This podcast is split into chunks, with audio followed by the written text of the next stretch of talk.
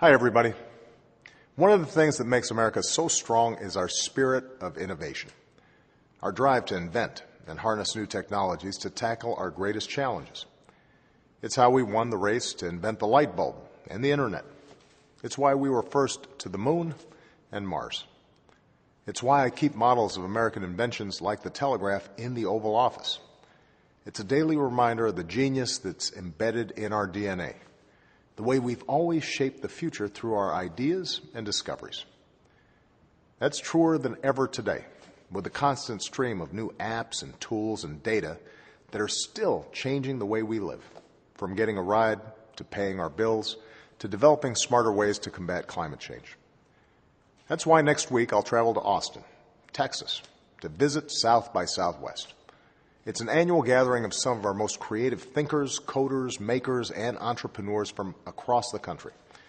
And while I'm there, I'm going to ask everyone for ideas and technologies that can help update our government and our democracy to be as modern and dynamic as America itself. This has been a goal of mine since before I was president. On my campaign in 2008, we saw how technology could bring people together and help them engage as citizens in their own communities. So when I came to the White House, I wanted to apply that experience to the federal government. It hasn't always been easy, and we've had some bumps along the way, but we've also made good progress. Over the past few years, for example, we've done something that government never has. We asked some of the sharpest minds from companies in Silicon Valley and across the country to come help us modernize the federal government for the way we live today.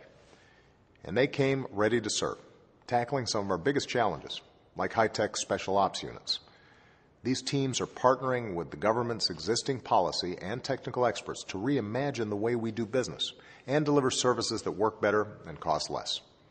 Already, we've made it easier for students to find the college that's right for them, for immigrants to track the green card naturalization process online, for veterans to access their medical records.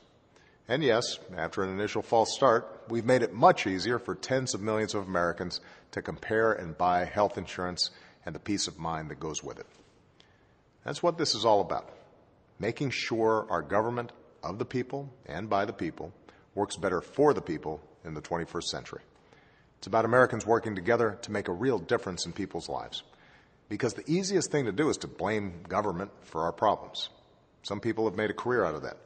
But our founders trusted us with the keys to this system of self government because it's the best tool we've got to settle our differences and solve our collective challenges. And it's only as good as we make it. That's why I'm going to Austin and South by Southwest to keep asking everyone from all walks of life, working inside or outside of government, to help us make this democracy even stronger. And I hope you join us. Thanks, everybody, and have a great weekend.